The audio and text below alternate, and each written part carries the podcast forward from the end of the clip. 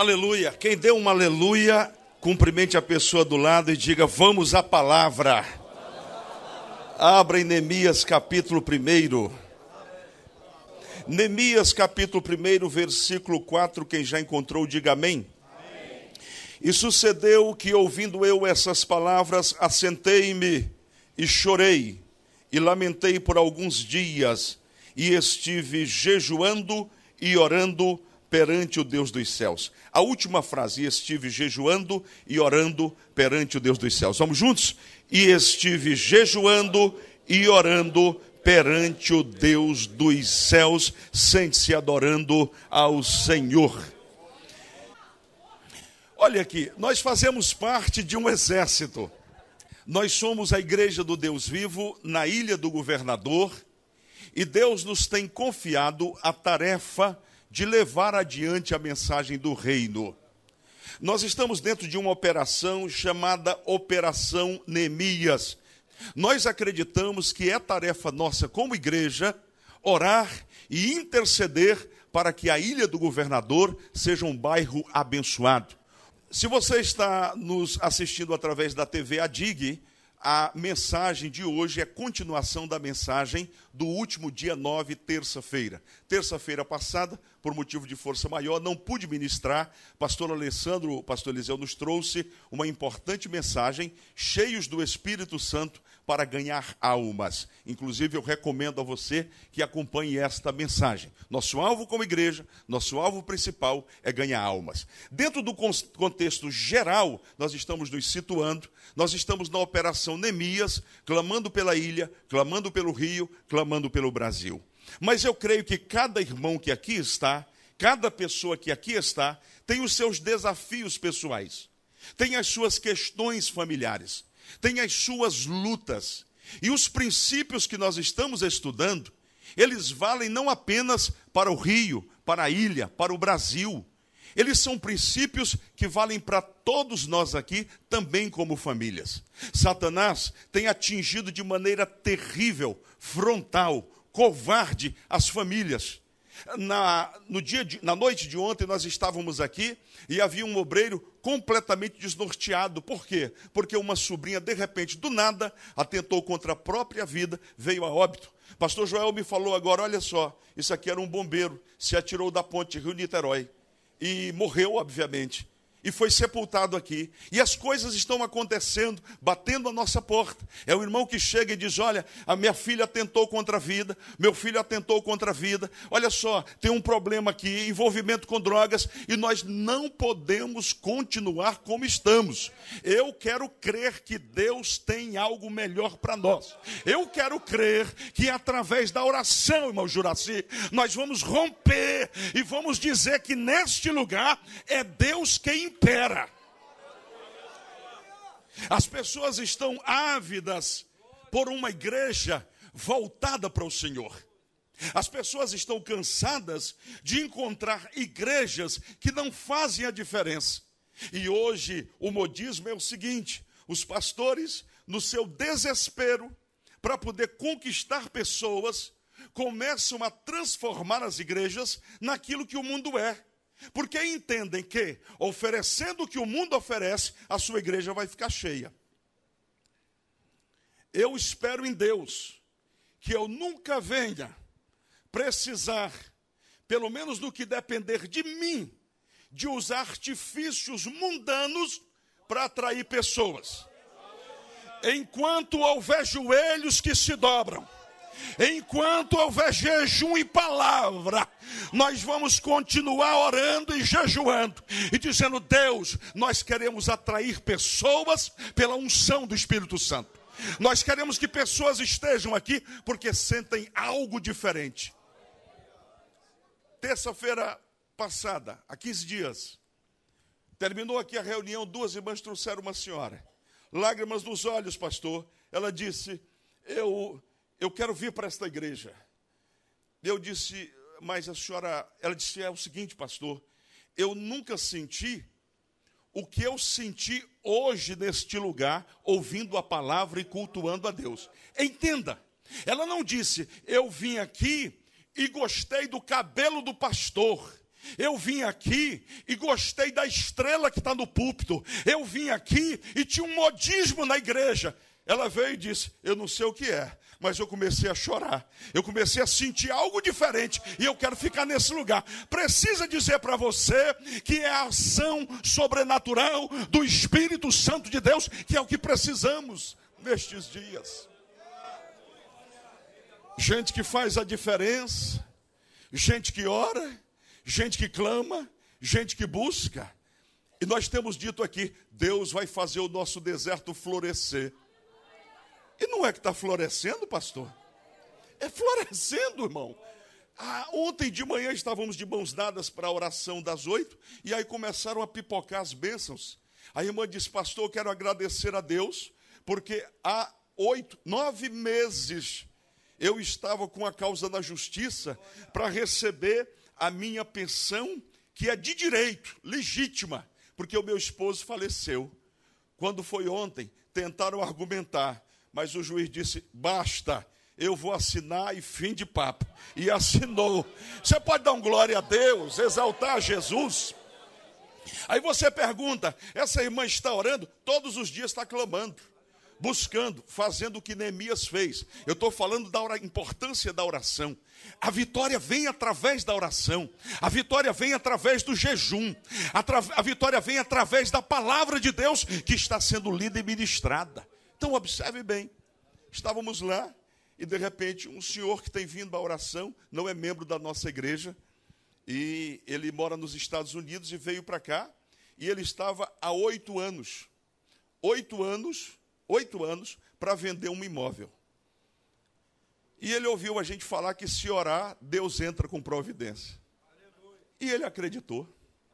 E começou a orar. Quando foi anteontem, ele me procurou e disse: Pastor, depois de oito anos, eu vendi a propriedade. E eu vim aqui entregar o que é do Senhor. Hã? Eu estou falando de um Deus que responde às orações. Você diz, pastor, mas são questões pequenas. Olhe, eu comecei dizendo: como exército, nós temos os desafios gerais mudar a ilha do governador, orar pelo Brasil, clamar pelo Rio, mas como indivíduos, nós temos as nossas questões particulares. Há pais que estão batalhando pelos seus filhos, há pais que já não sabem o que fazer para manter os filhos da igreja. E nós estamos lendo na palavra qual é a receita. Diga comigo: oração, oração. e jejum. Uma vez mais, oração, oração. e jejum. Aí você fala, pastor, mas eu tenho orado. Como é que você tem orado? Senhor, abençoa. Quem ora assim aqui? Abençoa. Ah, levanta a mão, eu oro também, abençoa. Ah, vai dizer que você não ora, abençoa? Ah, claro que você ora. Todos nós oramos assim. Senhor, abençoa o pastor Edson, abençoa a esposa dele, abençoa também. Sim, mas se você olhar na Bíblia, e eu quero ver com você rapidamente aqui, está com a Bíblia aberta? Nós vimos na mensagem passada na terça, 15 dias atrás, exatamente isto. Quando Neemias toma conhecimento da situação, o que ele faz? Comove o coração, se enche de piedade. Diga comigo assim: só ora com eficácia quem coloca o coração na oração. Pessoas que oram como reza, não funciona. Você precisa se envolver. Olha o grau de empatia Olha como Neemias sentiu ao ouvir a situação da sua cidade do seu povo. Ele disse: Chorei e lamentei, e estive jejuando e orando. E ele começa a orar. Quem quer copiar a oração de Neemias, diga amém. amém. Olha o versículo 5. Hoje, quando você orar, ao chegar em casa, você vai orar diferente. Você vai começar a orar dizendo: Ah, Senhor Deus, Deus dos céus, Deus grande e terrível, Deus, o Senhor que guarda o conserto, o Senhor que guarda benignidade para com aqueles que te amam e guarda os teus mandamentos. Do que, que ele está falando? Da fidelidade de Deus. Este homem é um homem que ora e sabe quem é o Deus dele. Pastor, o senhor já falou sobre isso, mas eu falo rapidamente. Eu quero dizer para você que o Deus a quem servimos é o Deus Todo-Poderoso. E é o Deus que é fiel e que vela pela sua palavra para cumprir. Quantos entendem isso? Digam aleluia. Ele diz assim, versículo 6, Bíblia aberta, diz: Estejam, pois, atentos os teus ouvidos e os teus olhos abertos para ouvires a oração do teu servo, que eu hoje faço perante ti de dia e de noite. Que horas que ele ora? De dia e de noite. Que horas que ele ora? De dia e de noite. E ora por quem?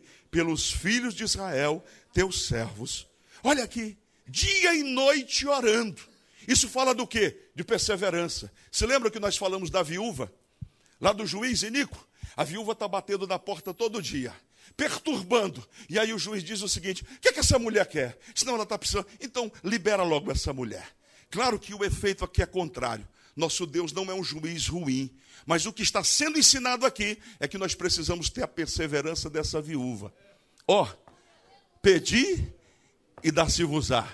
Batei e abre-se-vos-á. Deus está dizendo: fala comigo, traz o teu problema, conversa comigo, clama a mim e responder-te-ei. É o Senhor que está dizendo: traz o problema. Olha como Neemias ora de maneira extraordinária, dia e noite ele ora. E aí ele entra no enfoque aqui que eu queria parar com você um pouquinho. Ele diz assim, ó: Faço confissão pelos pecados dos filhos de Israel. Você pode ler comigo isso? Faço confissão pelos pecados dos filhos de Israel, teus servos. Aí você fala, que estranho, pastor. O que, que ele faz mais? Ele diz em seguida: Faço, faço confissão pelos pecados dos filhos de Israel. Que? Você pode ler forte? Que? Pecamos contra quem? Contra ti. E ele inclui também eu e a casa de meu pai pecamos. Me pergunte, Neemias não era servo de Deus? Neemias não era um homem reto? E por que, que ele se inclui nesse pecado? Sabe o que é isso? É o poder da oração intercessória é você colocar-se na posição do outro para clamar por ele. Teve alguém que já começou a entender o mistério.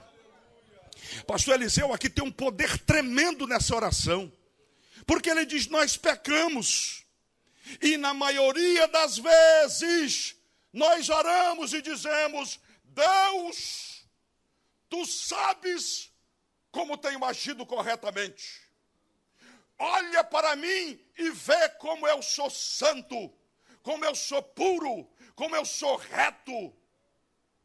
Eu estou exagerando um pouco, estou. Mas geralmente nós apresentamos as nossas justiças. Está errada essa oração, querido. Está errado. Aí você fala, pastor, está errado, está errado. Pela Bíblia está. Porque não tem homem que não peque, disse Salomão. E todos nós pecamos por pensamentos, palavras por obras. Não vivemos na prática do pecado. Mas não há pessoa que em algum momento da sua vida não tenha um deslize, não cometa um erro, não emita uma palavra, não emita um pensamento. Então ninguém pode se apresentar diante de Deus batendo no peito e dizendo: Olha Deus como eu tenho andado. O que, é que o senhor está dizendo? Para você entender. Quer que Deus responda a sua oração?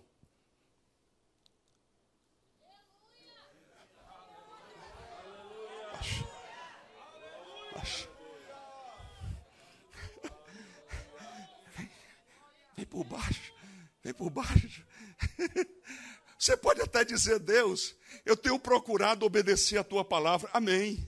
Senhor, eu tenho procurado andar nos teus caminhos, amém.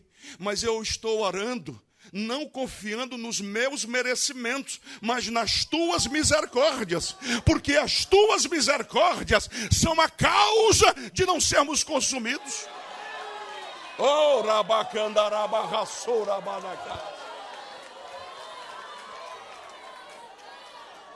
A igreja do Deus vivo, ela precisa incomodar o inferno.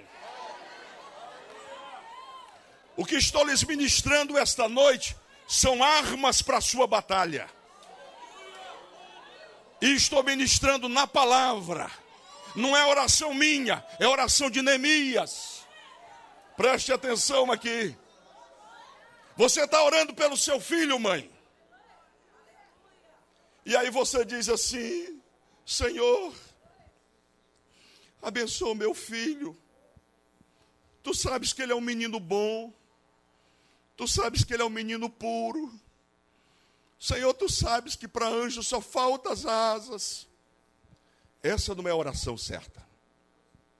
A oração certa é você se colocar diante do Senhor, dizendo assim: Senhor, eu clamo pelo meu filho, e eu sei que ele tem pecado contra ti, mas eu peço perdão pelos pecados do meu filho. Usa de misericórdia para com a minha casa, para com a minha família, porque quando você arrepende-se diante de Deus, Deus intervém com mão poderosa. Isso tem um princípio. A igreja é um corpo. Se o meu dedo mindinho está sentindo dor, o que acontece? Todo o meu corpo sente. 1 Coríntios capítulo 12, depois você lê em casa. Significa dizer que, da mesma forma que o pecado de Acã atrapalhou o povo de Israel, quando há pecados no meio do povo de Deus, atrapalha toda a igreja. Pastor, o que, é que a gente faz então? Fala mal? Não. Se coloca em posição de oração. Aí você fala, pastor, mas a gente não pode criar uma doutrina a partir de um texto da Bíblia. Isso é hermenêutica. Claro. Então abra, por favor, em Esdras capítulo 9. Esdras capítulo 9. Vamos ler uma oração. Esdras era homem de Deus? Sim ou não, minha gente? Era santo homem de Deus, sim ou não? Sim. Ele ora também. Vamos ouvir a oração de Esdras? Ele está orando pelo povo. Capítulo 9. 9. Me acompanhe, eu vou falar o versículo agora para você nos acompanhar. Ele diz assim: Esdras sabe que muitos israelitas casaram com mulheres etéias e faz oração e confissão a Deus. Oração e confissão. Leia, vamos ler na palavra? Vamos ler na Bíblia? Amém ou não amém? Olha, eu tenho ministrado para os obreiros e eu tenho dito isso para eles. Nós precisamos nos voltar para a Bíblia. Porque quando a gente fica ouvindo muita gente falar, fulano falou, Beltrano falou, pastor fulano, reverendo falou, a gente corre o risco de errar. Quando a gente lê na Bíblia, o Espírito Santo está em você, e você vai entender o que a Bíblia está dizendo. Então observe o que está sendo dito, capítulo 9 de Esdras, versículo 5 diz assim: E perto do sacrifício da tarde, me levantei da minha aflição, havendo já rasgado a minha veste e o meu manto, e me pus de joelhos e estendi as minhas mãos para o Senhor meu Deus, e disse: Oração de Esdras, meu Deus, estou confuso e envergonhado para levantar a ti a minha face, meu Deus, porque, leia comigo, as nossas iniquidades se multiplicaram sobre a nossa cabeça, e a nossa culpa tem crescido até os céus. Sete. Desde os dias de nossos pais até o dia de hoje, estamos em grande culpa, e por causa das nossas iniquidades, por causa de quê? Das nossas iniquidades, fomos entregues, nós, os nossos reis e os nossos sacerdotes, nas mãos dos reis da terra a espada, ao cativeiro, ao roubo e à confusão do rosto, como hoje se vê. Versículo 10. Agora, pois, leia comigo, ó nosso Deus, que diremos depois disso? Pois deixamos os teus mandamentos. Ouça, que o que eu vou dizer agora é algo muito pesado.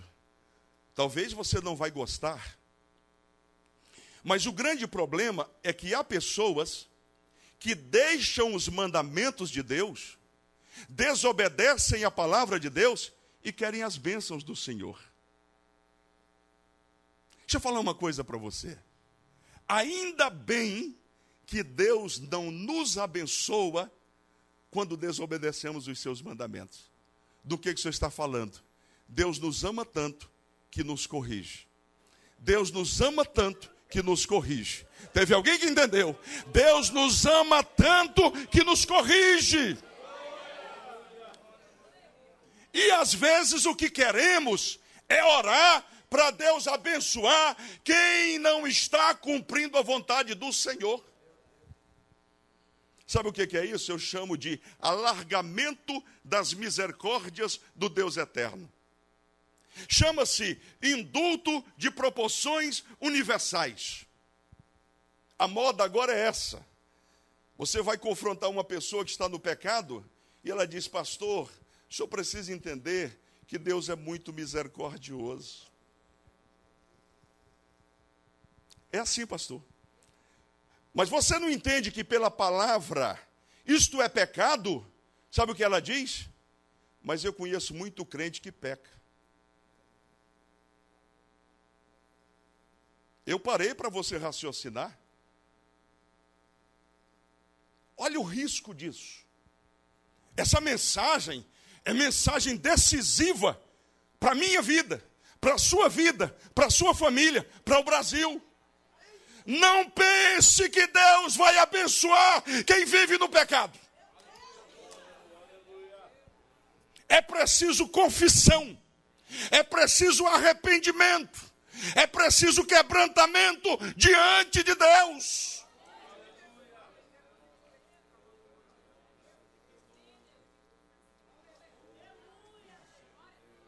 Pastora Conceição está me lembrando.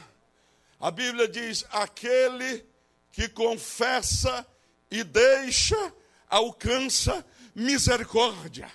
Entenda, nós não estamos aqui com uma espada na mão para matar pessoas, não.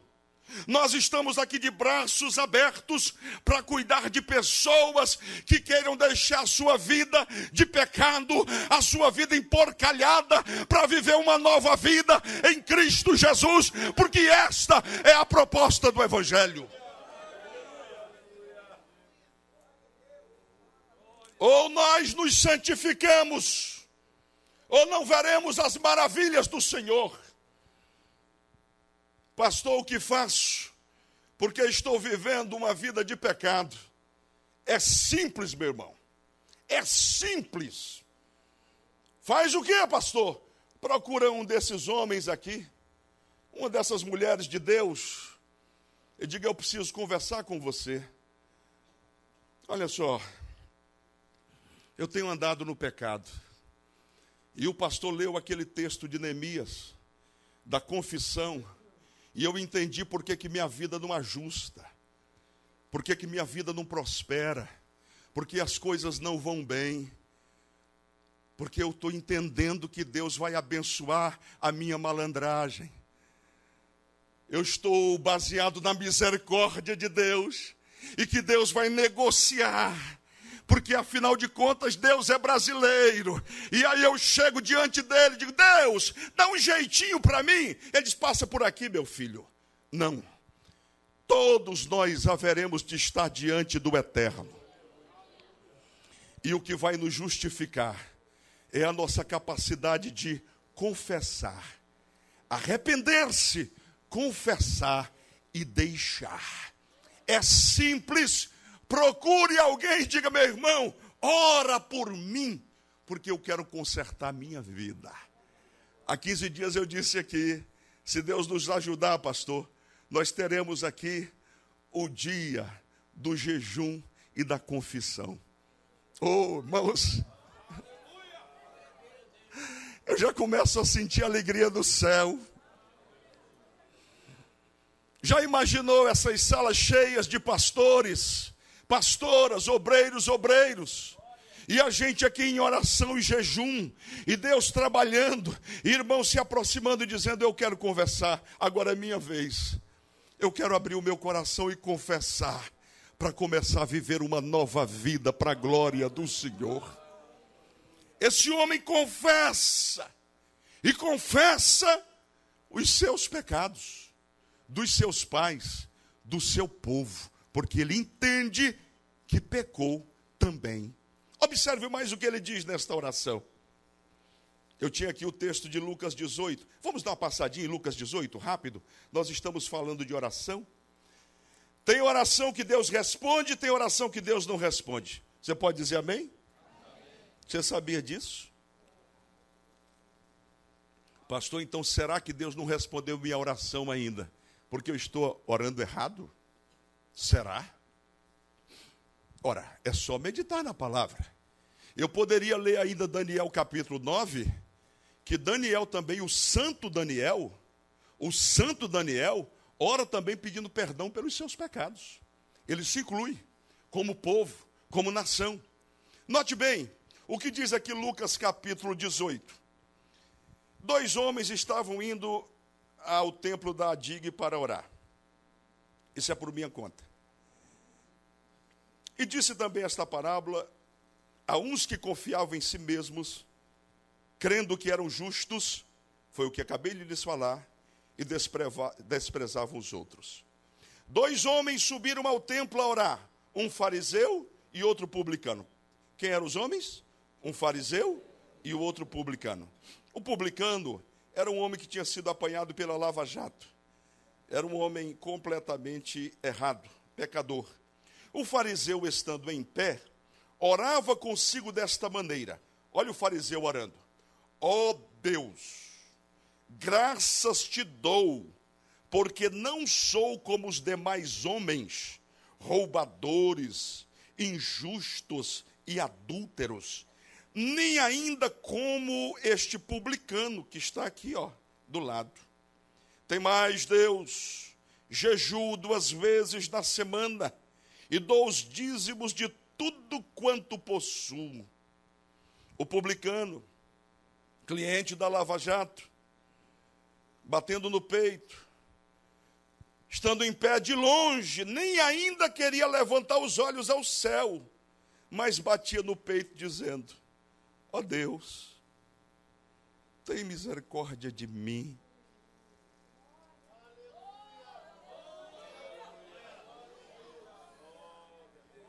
Pecador. Pecador. Aí Jesus conclui dizendo no 14: Digo-vos que este homem, este que reconheceu o seu pecado, a sua fragilidade, as suas limitações, a sua dependência de Deus, desceu justificado para a sua casa, e não aquele outro fariseu, porque qualquer que a si mesmo se exalta será humilhado, e qualquer que a si mesmo se humilha será exaltado. Ouça, isso é Bíblia. Isso não é invenção. Isso não é conto da carochinha. Isso é Bíblia. Deus, mais do que qualquer ser humano, conhece o coração do homem. E eu lhes pergunto: não é assim que a gente ora às vezes? Meu irmão, você precisa se consertar e viver uma vida santa. Pastor, o irmão de Clófio é muito mais pecador do que eu. E está aí muito bem, obrigado.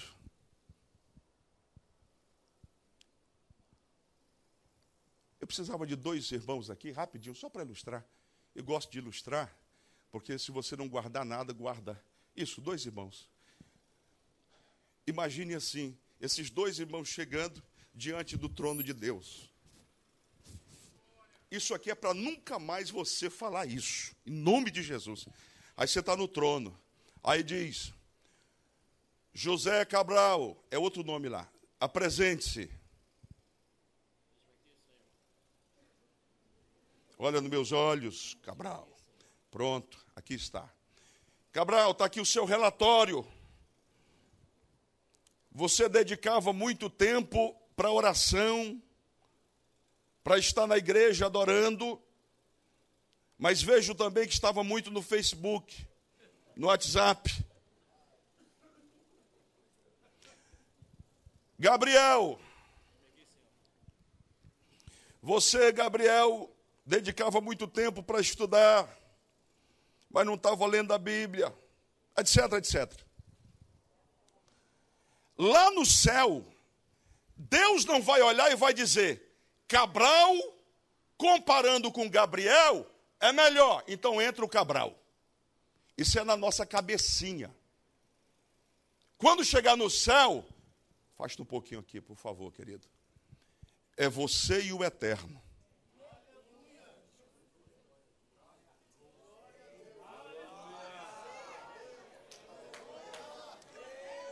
Você e o eterno. Não tem desculpas, não tem argumentos, porque os olhos dele são como chama de fogo. E ele olha e diz: Eu conheço a tua história. E a avaliação será exclusivamente de acordo com a minha palavra. Passou um, vem o outro, a mesma coisa. Então o céu não é uma questão de corrida, de maratona, de 100 metros para ver quem é mais bonito, para ver quem prega mais, para ver quem canta mais, para ver quem ora mais. O céu é lugar de gente santa que entende a palavra de Deus e quer viver de acordo com ela. Obrigado, queridos. Se você entendeu, dê um glória para Jesus. Se vai aplaudir o Senhor, aplauda forte, bonito.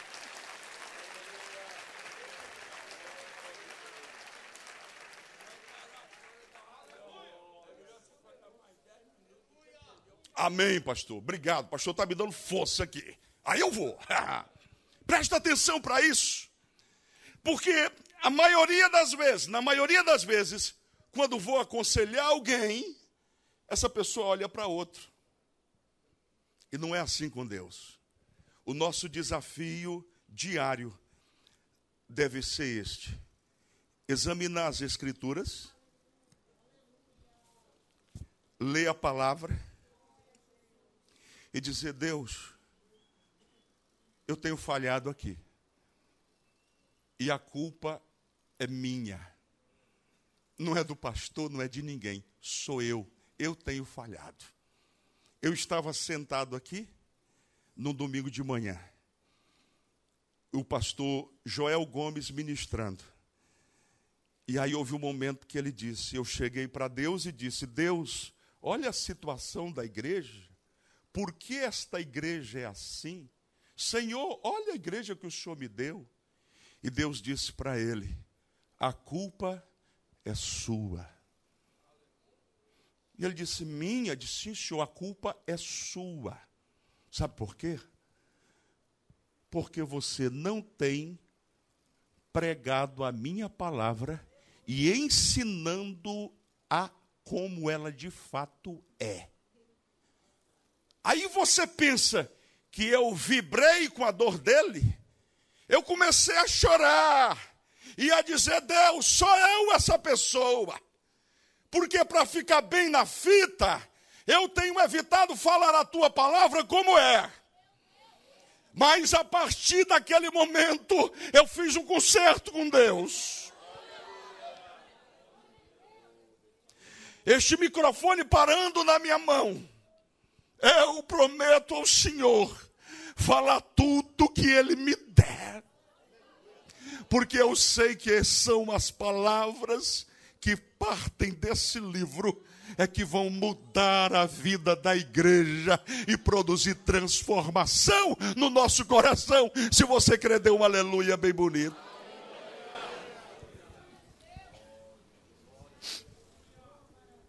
Mais cinco minutinhos, diz assim o texto. Confessamos os pecados, versículo 7. De todo nos corrompemos. Qual é o grande pecado do Brasil, irmãos? Um dos. Qual é o dos grandes pecados? Corrupção. O que, que ele está dizendo aqui? De todo nos corrompemos contra ti e não guardamos os mandamentos nem os estatutos. Olha que lição tremenda quando você for orar, eu acabei de confessar o meu pecado. Pastor, mas esse é fácil de confessar diante da igreja. Mas tem outros que eu confesso com o Senhor, confesso com alguém, confesso com o irmão. Por quê, irmãos? Porque é isto que vai salvar a nossa alma. E ele diz assim: de todos nos corrompemos. O que, que ele está dizendo? Ele está chamando pecado pelo nome. Olha isso. esse nosso meio de querer ser cheio de não me toques, o povo caminhando errado e a gente sem querer desagradar. Eu quero ser um pastor queridinho. Isso não pode acontecer. Pastor tem que corrigir. Pastor é pai. Pastor ama. E quem ama quer o bem.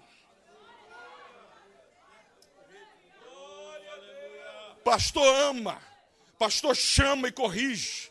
Se está doente, faz cafuné, dá colinho, faz um, um, um, carinhozinho. Mas se precisa de correção, vem cá, aqui, junta aqui, é aqui do lado. Porque é isso que vai salvar a nossa vida, a nossa alma. Quem crê assim, dê uma aleluia bem forte. Para a gente fechar, quando a gente peca, a gente peca a granel. Você já viu?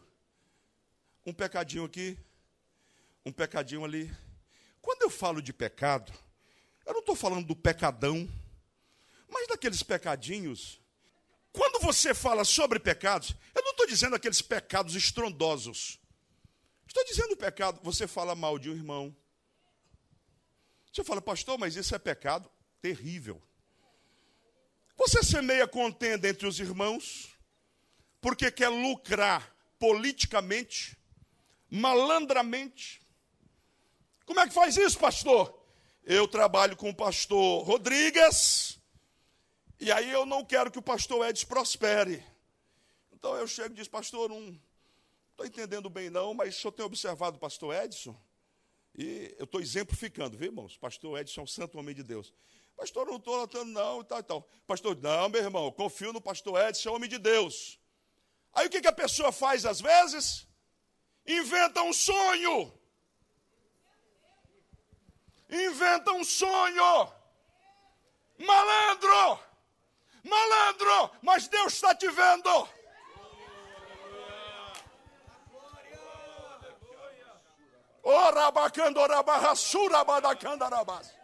Eu sinto a autoridade de Deus para ministrar essa noite.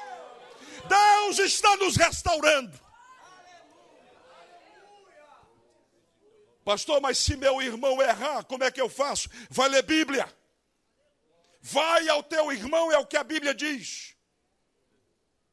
Meu irmão, tive um sonho com você, Deus falou isso, isso para mim. Procede, procede. Fique tranquilo, que é só entre nós. Dobre os joelhos, orou, salvou uma vida. E ganhou galardão diante do Senhor. Porque você está zelando pela igreja, zelando pelos irmãos. Os pecadinhos. Aí na hora de orar, Senhor meu Deus e meu Pai, te dou graças por mais um dia de vida, peço perdão dos meus pecados e me abençoa. Abençoa minha casa, abençoa minha família, abençoa o Brasil, abençoa o Rio de Janeiro, abençoa a ilha, abençoa, abençoa, em nome de Jesus, amém. Eu lhe pergunto, se você fosse Deus, você, você iria aceitar esse pedido de perdão? Quando alguém te machuca, te magoa em alguma coisa, e você está sentido, aí a pessoa chega e fala assim: Eu queria lhe pedir perdão se eu lhe fiz alguma coisa.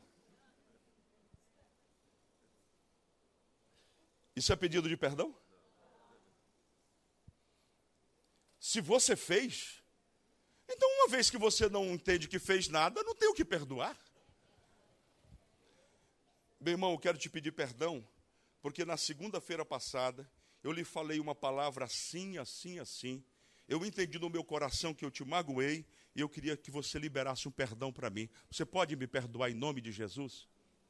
Deu nome, deu data, deu dia, deu hora. Com Deus é assim também. Quando você se arrepende de algo, você se lembra e sente nojo daquilo, sente repulsa e diz: Deus, eu, eu, eu, me arrependo daquilo, eu não quero isso. Deus, é aquilo que está me incomodando, e eu te peço, vem com o sangue de Jesus sobre a minha vida, porque estou arrependido. E o que acontece? Imediatamente, o Espírito Santo vem sobre você e diz: Meu filho querido, eu te recebo, porque na cruz do Calvário, meu filho morreu por todos os pecados inclusive este que você acabou de confessar. Há perdão. No mundo espiritual, fechou uma lacuna. Por quê? Porque houve arrependimento sincero. Pecado foi chamado pelo nome e você está agora buscando restauração. Esta semana é semana de oração. Estamos na reta final, Operação Neemias. Eu sugeri aqui 30 minutos de oração para Deus fazer uma revolução na DIG. Cada membro orando, lendo a palavra, lendo Neemias durante 30 minutos. Eu não vou nem perguntar quem está fazendo, mas eu vou sugerir a você que está fazendo, continue. Se não está fazendo, comece hoje porque dia 3 nós estaremos aqui diante do Eterno, confessando a Deus, pedindo perdão e declarando a vitória do povo de Deus, a vitória da ilha do governador. Se você crê e recebe esta palavra, fique em pé, dê um glória bonito para Jesus. Curve a sua, sua cabeça.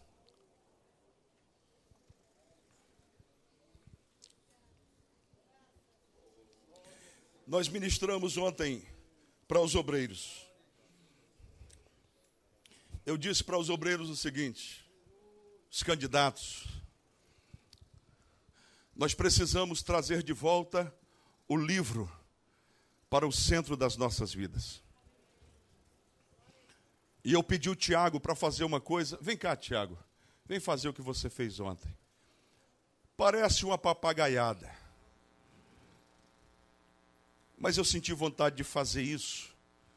Tem um livro, o livro de Ezequiel. Tem um livro, o livro de Jeremias. Depois você pode dar uma olhada lá. Cadê a espada? Soldado sem espada. É. Tiago, Tiagão.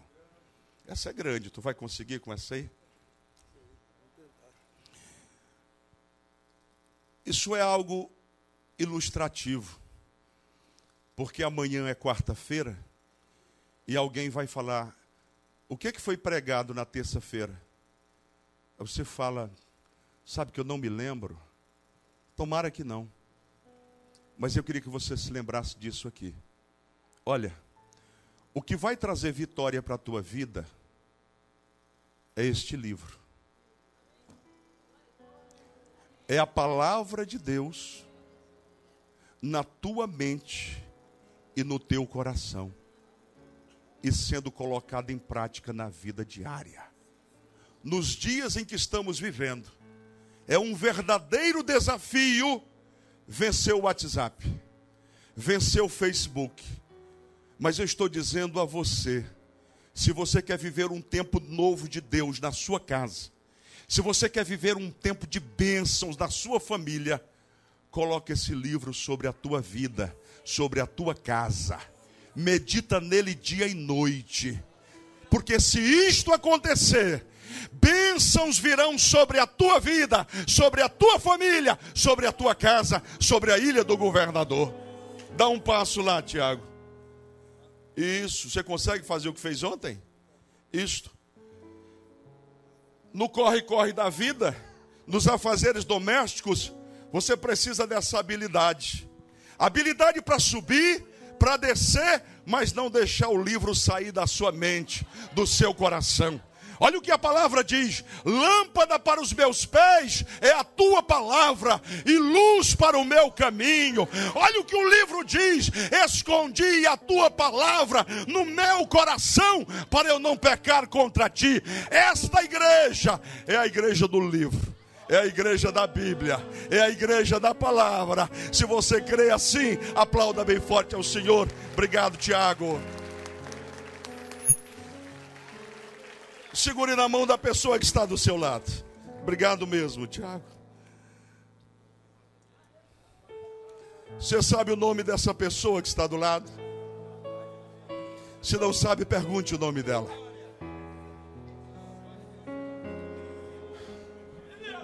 Urabacando urabarrassura badacandarabas.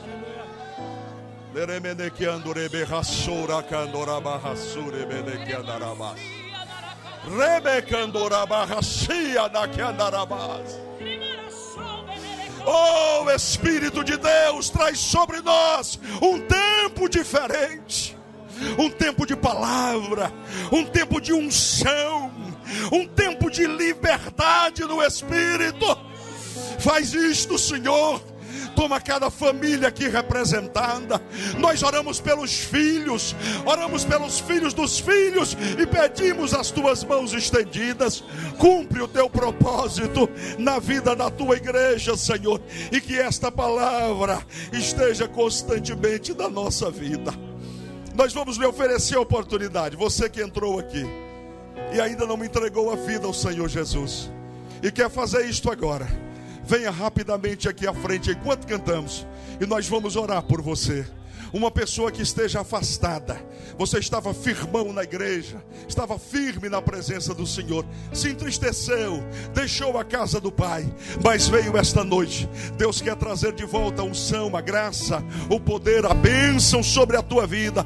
Enquanto cantamos, veja se ao seu lado tem uma pessoa não evangélica ou afastada e traga esta pessoa. amor, eu quero